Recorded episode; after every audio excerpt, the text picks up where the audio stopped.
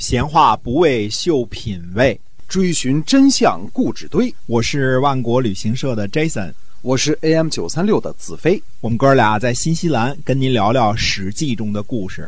各位听友们，大家好，欢迎您呢继续收听《史记》中的故事。我们每天为您更新，是由新西兰万国旅行社的 Jason 给您讲的。我们新西兰万国旅行社呢是每天呢都会出团去南岛、北岛哈。嗯，哎，那么口碑呢是可以说是非常非常好的，是携程上唯一一家没有差评的这样的旅行社啊。打听打听本地华人没有不知道的，哎真的是啊有啊亲戚朋友啊，这问一下啊，问一下新西兰最好的旅行社是哪家？就是万国旅行社。嗯，上回呢，我们开了个头啊，说了两个列传当中的谬误，那么稍微的总结、高度概括了一下苏秦和张仪的故事。按照列传中的脚本呢，所编列的生平故事上面来看一下啊。最先呢是上次所说的事迹当中的时间上的谬误。嗯，秦惠文君继位于公元前三百三十八年，因为秦孝公死了嘛，对对吧？那么就算呢那个时候呢，苏秦年少聪明，人这个少年得志，如果要是能够去秦国忽悠国君，怎么着也得二十岁吧？往小了说，是吧？得二十吧？应该啊。嗯，就算他二十，这样呢，等到他在齐国被齐闵王处死，是在公元前二百八十四年，中间隔了五十四年，也就是说，他处死的时候，被处死的时候已经是七十四岁的高龄了。当时孔夫子说：“人生七十古来稀啊！要是真活那么长时间，历史上都说了。”而列传当中说呢，苏秦之所以离开燕国去齐宣王那里呢，是因为勾引了燕翼王的母亲，怕得到处罚才去的。五十多岁的人了，还干这种事儿，苏秦他老人家被刻画成了一个猛男大叔啊，这个感觉是这身体倍儿棒，吃嘛嘛香啊。哎，如果说苏秦同学呢，少年成名，纵横七国政坛五十几年，其中都包括秦国了，对吧？身配其中六国的相印，呃，勾引着诸侯王的呃母亲们、太后们啊，各国乱窜，呃，留下的事迹也少了点儿，嗯，是吧？嗯呃，他所谓的这个说服燕王唯一的那一个大道理啊，赵国为燕国挡了刀兵，根本就不存在。上次我们说过这事儿了啊。按照传记当中说呢，苏秦一开始对凤阳君李队说了一大篇儿啊，东西南北排比什么之类说了一大篇儿啊，李队不听。当时李队专权，等到李队死了之后呢，苏秦游说燕王成功了啊。成功之后呢，再回到赵国的时候呢，专权的凤阳君已死，所以呢，苏秦呢就可以游说赵王。这个还表示的不对，说是去游说的是赵肃侯。赵肃侯呢死于公元前三百三十三年啊，之后就是赵武灵王继位了，而凤阳君呢。在公元前二百九十五年，赵武灵王被沙丘之谋之后呢，才出来活动。对吧？那个左右才出来活动。那凤阳君死了之后，再去游说赵肃侯，那日子就得反着过，对吧？因为你正着过是不能这么过的嘛。对，还是看看这个列传当中的记载啊。呃，苏秦对赵肃侯怎么说的？苏秦对赵肃侯说呢，说凤阳君已经死了。当时呢，如果赵四侯要聪明的话，肯定会问一句：“说凤阳君是谁啊？是吧？啥时候穿越的？” 哎，苏秦说呢：“凤阳君已死了，您呢可得谨慎的选择外交呀。外交选择好了，这个对赵国有好处。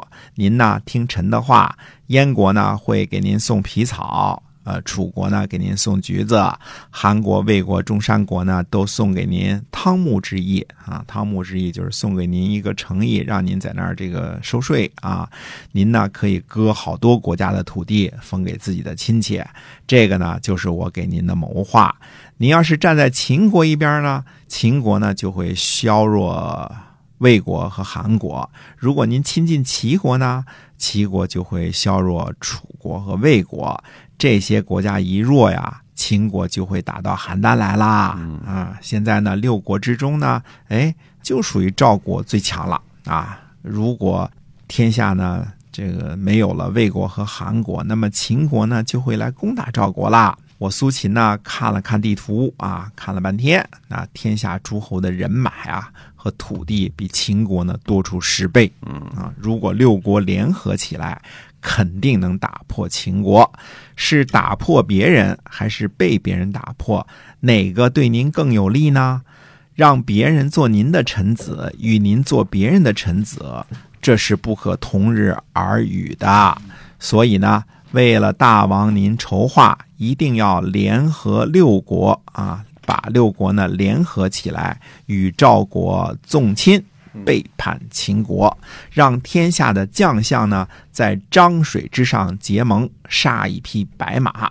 大家约束说呢，如果秦国攻击楚国，齐国和魏国出来帮忙；秦国攻击韩国和魏国，楚国呢从后边出兵，齐国呢出军队帮忙。赵国呢设过黄河和漳水，燕国呢守住云中啊，这其中都错着呢啊。云中是赵国的，赵武灵王的啊，那时候还没设立呢啊。这个好多错误后，我们再慢慢挑啊，然后再看着苏秦这个所谓的苏秦的忽悠啊，说秦国攻打齐国，楚国呢断其后路，韩国呢守住城高。魏国呢堵塞道路，赵国和燕国出兵帮忙。诸侯之间呢，谁要是不守约，其他的五国一起去攻打他，这不六国嘛，嗯对吧？有一个不守约的，其他五国一块儿就去攻打他。六国纵亲呢，像一个国家似的。秦国的甲士就不敢出函谷关祸害诸侯了。如此，则霸王之业成矣。赵肃侯说什么呢？说寡人年少，听听，赵肃侯死于公元前三百三十三年啊。这个时候他看来自称寡人年少，那就说明他还年轻呢。因为这时候赵武灵王都二十岁了嘛，他死的时候应该是二十岁啊。他说：“寡人年少，立国日浅，您要保存天下，赵国敬以国从，送给苏秦黄金千亿，有装饰的车马百乘，白玉百双，锦绣一千匹，去相约其他的诸侯。所以我们说这个时间上差大发了，嗯，对吧？对，呃，差多了。这个年少应该是在二十岁以下吗？是不能说这个二 二十岁以下，他怎么能有一个二十岁的儿子，对吧？他要不是二十多岁，他怎么称自己年少啊？要说他有个二十岁的儿子，怎么也得三十五六了吧？就古人生孩子早，十五六就生，对，也得这岁数了啊，那也不敢称寡人年少啊，嗯对吧？呃三十五六，这现在这年代也都是中年了吧？应该所以我们看啊，这个其中这些个年纪纪年都不对呢。说为什么把赵肃侯安在这儿呢？这个编写的人为什么要把赵肃侯安在这儿呢？又把这个呃秦惠文王从这个坟墓当中请出来呢？